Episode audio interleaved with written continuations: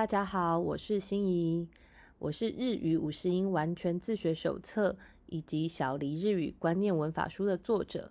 我今天呢非常开心的要来跟各位介绍这一本我觉得很有趣的书。这本书呢，它的日文名字是《日本史が面白くなる日本酒の話》，在中文它被翻译成《日本酒的趣味研究社酒香四溢杂学六十五讲》。 作者是上山孝久。这本书呢，在二零一五年的时候已经透过这个麦浩斯出版社出版。不过有一点可惜的是，这本书目前在博客来是买不到的，那好像已经绝版了。我的看的这本书呢，是在 Amazon 上面买的日文版。这本书呢，非常的有趣哦。这本书是以年代，就是从比较远到近。的书写，然后来告诉我们关于日本酒的历史演变，以及在这个历史当中跟酒有关的有趣历史。首先呢，他提到了这个神文时代。这个神文时代呢，可能各位有一点点会有疑惑吧？神文时代大概是什么时候呢？神文时代在学术界上面其实有很多不同的观点哦。有的人呢认为是可能是在一万六千多年前、一万三千多年前、一万年前、五千年前等等各种的说法都有。只是呢，比较可以肯定的是，神文时代接下来的后一个时代——弥生时代。大致上，大家大概都公认为是在公元前三世纪前后。不知道呢，你们有没有看过一部很有名的动漫？日文的名字是《Kimi no Na》，中文翻译成“你的名字”。我很喜欢这一部动漫哦。导演呢是被视为是宫崎骏接班人的新海诚。这部动漫啊，它的画面制作的非常非常的精美，故事呢也很。引人入胜，其中有一个桥段呢，是这个女主角，她叫做三叶。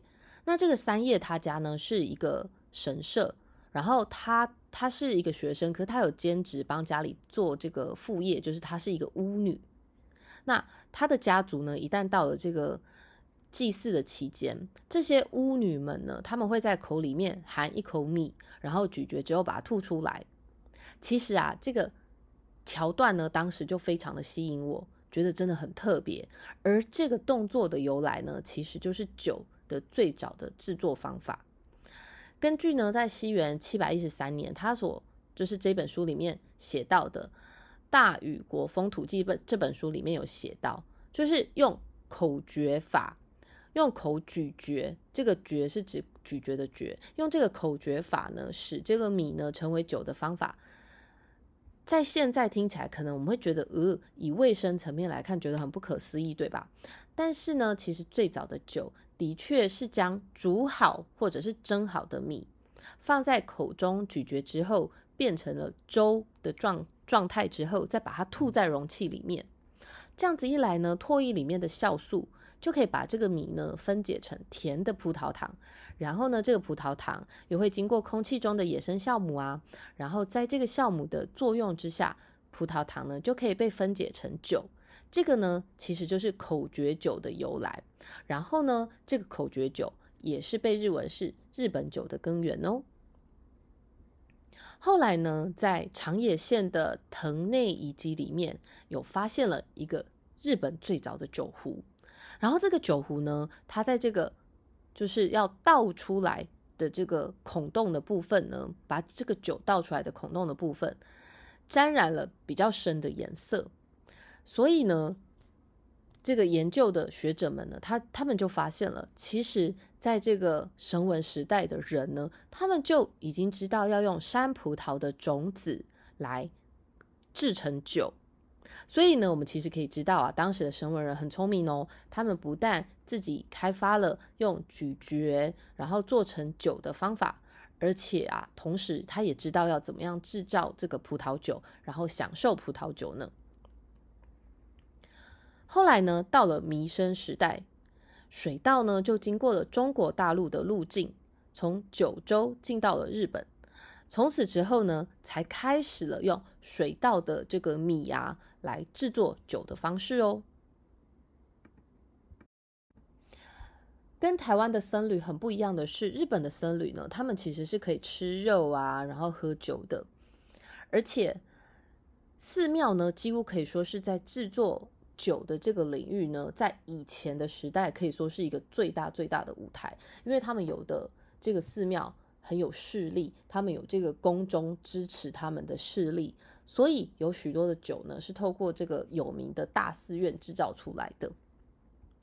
透过这本书呢，我们可以知道，就是到了镰仓时代的时候呢，也也就是在这个镰仓幕府成立之前，这个源氏跟平氏作战。相信对日本历史有一点了解的朋友，应该都知道，这个源氏呢，就是三点水的这个源，源氏跟平氏的作战，在历史上面是非常有名的哦。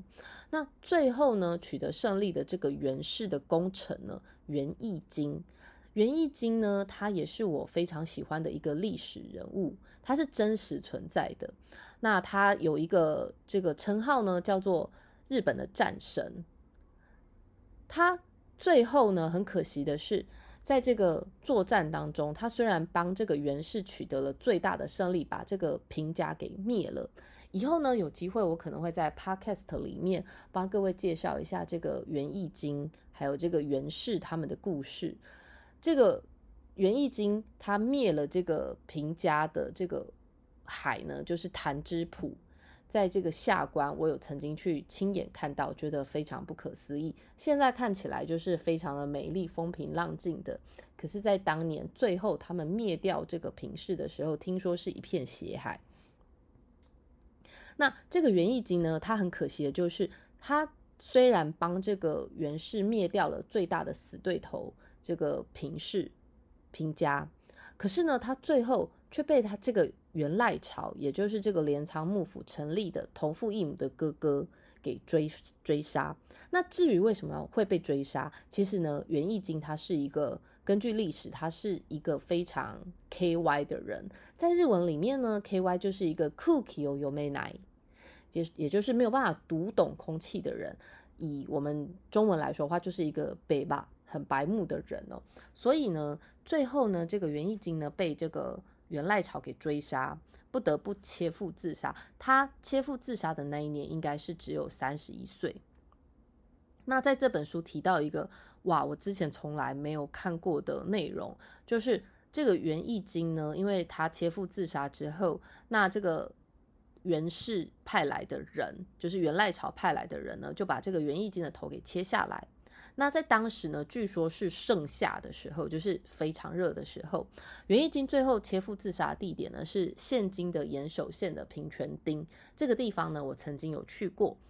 然后呢，他的头颅呢被运回镰仓的时候呢，因为是夏天嘛，他们怕这个夏天可能会腐败，所以呢，他们就用这个清酒浸渍这个头颅，也就是用这个清酒来来当做。当时的防腐剂来使用，据说花费了四十三天才将这一颗头颅从岩手县运回到这个镰仓来。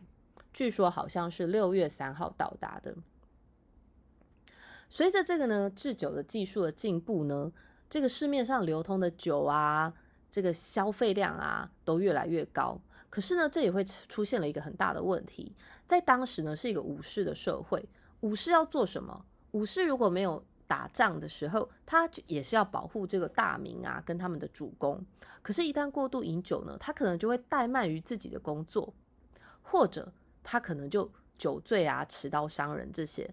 所以这些问题呢，在当时的武士社会呢，都层出不穷。所以幕府呢，在一二五二年的时候，就颁布了一道禁酒令。而这一道禁酒令呢，它就是控制这个一般的。庶民的家庭呢，他们自制的酒的限制，当时呢，它限制是一家一户一个月只能制造一壶酒，多余的酒呢就会被包含这个酒壶啊，就会被没收，然后被丢掉。结果很不可思议的是，这个酒壶呢，居然居然高达了三万七千两百七十四个酒壶。更不可思议的是什么呢？这已经已经是。八百多年前的事情了，时至今日的八百多年的之后，今天呢，居然都还可以在镰仓的油比滨附近捡到当时被破坏的这个酒壶的碎片哦。好，题外话，怎么样到达那个地方呢？就是如果以现在就是坐车到镰仓车站，然后呢，透过这个江之铁电铁，再坐到这个有比滨车站下车之后，走路五分钟就可以到那边了。制造这个酒的过程中呢，需要会有这个曲菌，而这个曲菌的贩卖呢，曾经呢导致这个京都有一个很大的骚动。这个骚动呢叫做文安的渠骚动。根据一千四百二十六年的记录呢，当时京都就有三百四十七间的酒家存在哦。至于京都为什么会有这么多的酒店存在呢？在这本书里面，他有提到，第一个。京都呢，它是有很多这个庄园的领主住在那里，而所谓的庄园呢，就是很大规模的农地，也就是寺院啊，或者是大名所拥有的领土。而这些领主呢，就是这些庄园的领主呢，他们会从各地拿到这个作为这个年贡的米，也就是呢制作材料、制作酒的材料呢，其中之一的米，他们是相对很容易就入手的，也是这些酒家。大增的原因，另外一个理由就是这个制作酒必要的这个曲菌的这个种曲呢，种子的种种曲呢，他们相对入手很容易。时至今日呢，这些酒商啊，他们每一年都还要从种曲的店购入这个曲菌，然后在自家的这个酒酒藏里面呢，制造这个的这个蒸米，然后这个蒸米呢，在撒上曲菌之后，才能做。自己的酒，然后呢，说到这个曲菌，为什么其不选其他的菌呢？要选曲菌呢？我曾经在另外一本书看到过，我的印象中，这个曲菌呢是一种非常强大的菌类。曾经就有人说过，有人做了一个实验，在这个稻穗上面呢，用这个木炭撒上去，因为这个木炭呢本身它是属于碱性的，所以其实扫过之后。撒过之后，这个稻穗上面所有的细菌通通都死光了，可是呢，曲菌居然就残留下来。另外呢，这个蒸过的米或者是煮过的米放置之后，曲菌它本身就会自然而然的大量生长。这也就是为什么制作酒的时候呢，就是会选用这个曲菌，这也是制作这个酒的曲菌的厉害啊。结果啊，当时京都制造这个曲菌很有名，然后呢，垄断市场的就是这个北野曲座，曲就是曲菌的曲，座就是座位的座。那这个北野渠座呢，就是现在也存在的这个北野天满宫。所谓的这个座呢，就是其实是相当于我们今日的工会的这个概念哦，这个。北野渠座呢，他们向朝廷还有一些寺庙行贿，为为了什么要行贿呢？因为他们想要拥有这个渠郡制作的这个独占权，也就是想要垄断市场的意思。可是呢，他们这个行为呢，制造了很多很多的纷争。然后呢，这个幕府呢，他们就决定要废止这个北野渠作的独占权。可是这个北野渠作他们本来垄断这个市场啊，所以呢，对他们来说，他们觉得他们的这个。这个利益被剥夺了，所以呢，他们就跟这个政府的这个官兵呢就开始对战，也就是很有名的文安的渠骚动事件。不过后来这件事情呢，这也就是这个京都的渠座的制度呢，因为这个对战这个骚动呢，后来当然是官兵那边赢了，那这个渠座制度就彻底的崩坏了。本来高高在上的这个渠座呢，就彻底的崩解。后来呢，就隶属在这个酒家之下了。另外呢，在历史上面呢，说到这个很有名的战国人物有哪一些很喜欢喝酒呢？我相信各位可能有听过这个日本的历史里面很有名的人呢，就是上杉谦信。上杉谦信呢，我相信是很多人都听过的名字。他有一个非常有名的事件，就是帮这个。敌人送盐的这件事情，也就是我们在中文里面所说的雪中送炭的这件事情，他因为这件事情而很有名。他是一个非常会喝酒，而且也嗯也非常喜欢喝酒的人。据说呢，他连坐在马上面啊，都有一个他自己专用的马上杯哦。不过这个人很特别，就是上山千信呢，他很会作战，他很有实力，也有很大的兵力。可是呢，他其实却没有这个夺取天下的这个野心。不过呢，根据历史，他在四十九岁的时候呢，就因为脑溢血而死亡了。当时呢，就被认为说他可能是过度饮酒，然后也过度摄取的盐分。总之，上杉谦是他是一个非常喜欢喝酒而且很有名的武将。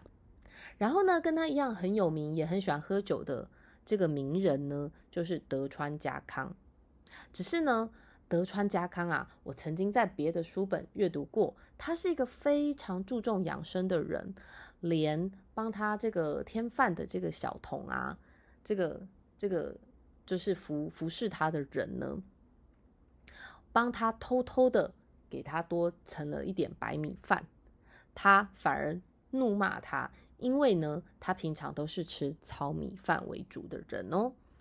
所以呢，德川家康他深知身体健康才是最重要的，所以他非常养生。所以他虽然很喜欢喝酒，也很会喝。可是呢，他都非常的注意不要饮酒过量，所以在一千六百多年的这个年代呢，他竟然活到了在当时算是非常长寿的七十三岁哦。时间啊，就快转快转到一九零九年，终于呢，有一个制作这个日本酒的科学的方式啊，就加入了这个制作日本酒的过程哦。在这个以往啊，没有科学根据的江户时代。江户时代呢，他们是使用这个蒸过的米啊，然后把它放进这个桶子里面，然后把它堆积成这个山状，最后呢，再用这种长棍形的道具，中文这个字的念法是“啄”，把这个米捣碎。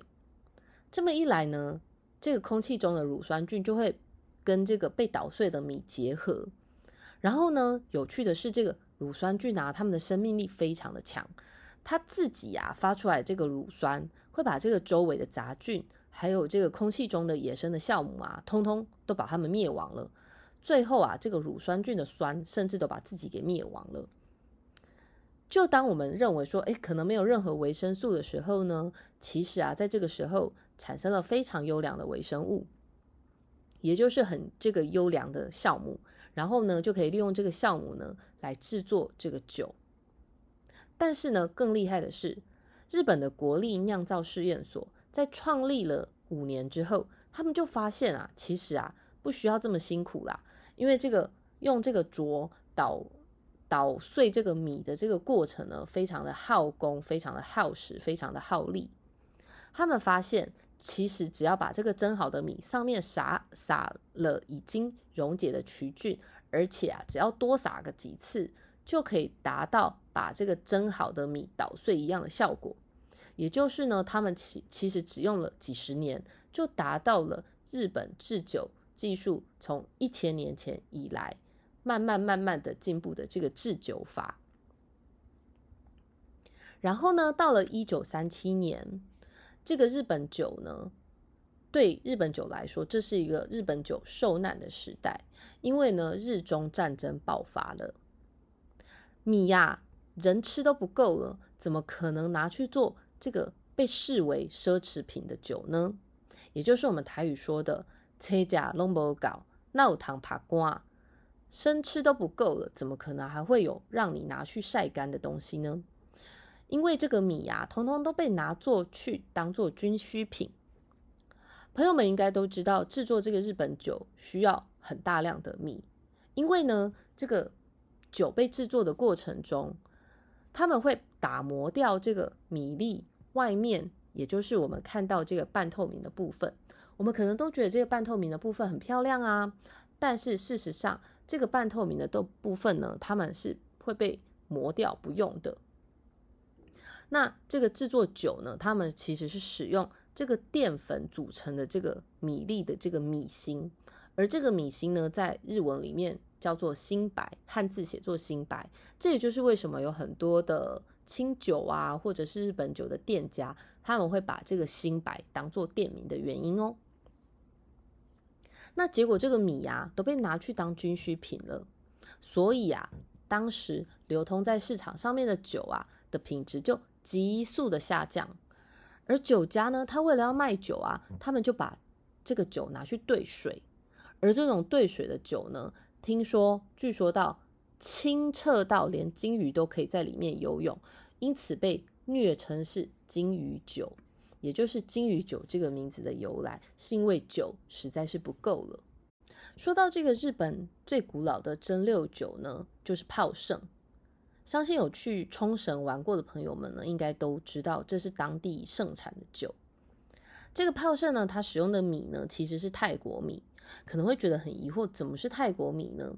因为据说这个泡盛的制作方法呢，大概是在十四世纪、十五世纪的时候就已经从泰国的这个阿尤他亚王朝传进了这个琉球，也就是现在的冲绳了。我曾经在另外一本书上面看到过，琉球王朝的这个时代呢，他们泡盛制作的方式是被严格管理的。然后在首里城的这个城下町，只有四十户允许可以制作这个泡盛，一直到了明治时期才开始解除这个限制。在解除限制之后呢，就出现了大量的酒家，结果却因为政府征收了酒税。然后还有就爆发了这个太平洋战争，所以后来就有这个很多的酒家就荒废掉了。在阅读这本书的时候呢，让我想起来我在二零一七年的十二月左右，我跟我的家人去冲绳玩，在回程的机场，妹妹买了一条泡盛的产品给我们。因为我酒量很差，我认为这是一瓶酒，所以我都没有打开来这一瓶泡盛酒。然后呢？而不喜欢吃蛋糕的我的另外一半，他就认为这是一条蛋糕，所以就没有打开过。直到有一天呢，嗯，我看了一下，已经过期四年左右了，嗯，还真的过期很久。我想说，为什么这一瓶酒我先生从来没有打开来过？后来呢，我就把它打开来看，诶，才知道原来它是一条蛋糕，然后是全新的真空包装。可是呢，在开包装之前，我想说，哇，我应该会看到很多霉长在上面吧。后来打开来之后，发现没有诶，它完好如初，而且就是闻了一下，它还有浓浓的酒味。已经过期四年了，没有长霉，然后还有这个酒香。我看了一下，它其实是没有加防腐剂的，但是呢，过了四年居然没有腐败的这件事情呢，真的是让我大吃一惊。关于这个日本酒的内容，其实还可以说的东西还很多。但是呢，一方面我阅读的这个日本酒的书还不够多，另外一方面也是因为时间的关系，没有办法讲得太长。希望呢，在下一次还有机会再跟各位分享这个日本酒的知识。最后呢，请各位允许我来介绍我的新书。我的新书呢是小黎日语观念文法书。这是一本帮助你学习日语从零到 N 三最容易混淆、最容易搞混、最容易踩地雷的文法，我通通都帮你收纳在这里头。阅读了这本书，你可以不踩地雷，就可以全速前进。至于什么叫做观念文法呢？比方说，在日语里头的这个助词“哇”跟“嘎”，我们在中文是没有办法来区分的。也因此就会变成是最容易搞混的部分。比方说，还有其他的像 kodo 或者是 mono 这样子的形式名词，因为它可以代表的意思实在很多，好像有的时候可以重叠使用，有的时候又不行。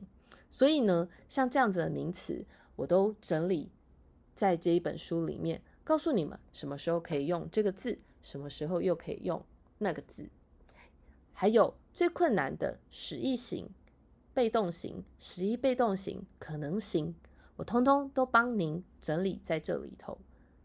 也就是说，在这一本书里面，我就可以帮你打好百分之八十的日语文法基础。从此之后，你再也不会觉得有很难让你日语学习卡关的文法喽。我是心怡，很高兴你们收听这个节目，欢迎你们订阅。我们下次见。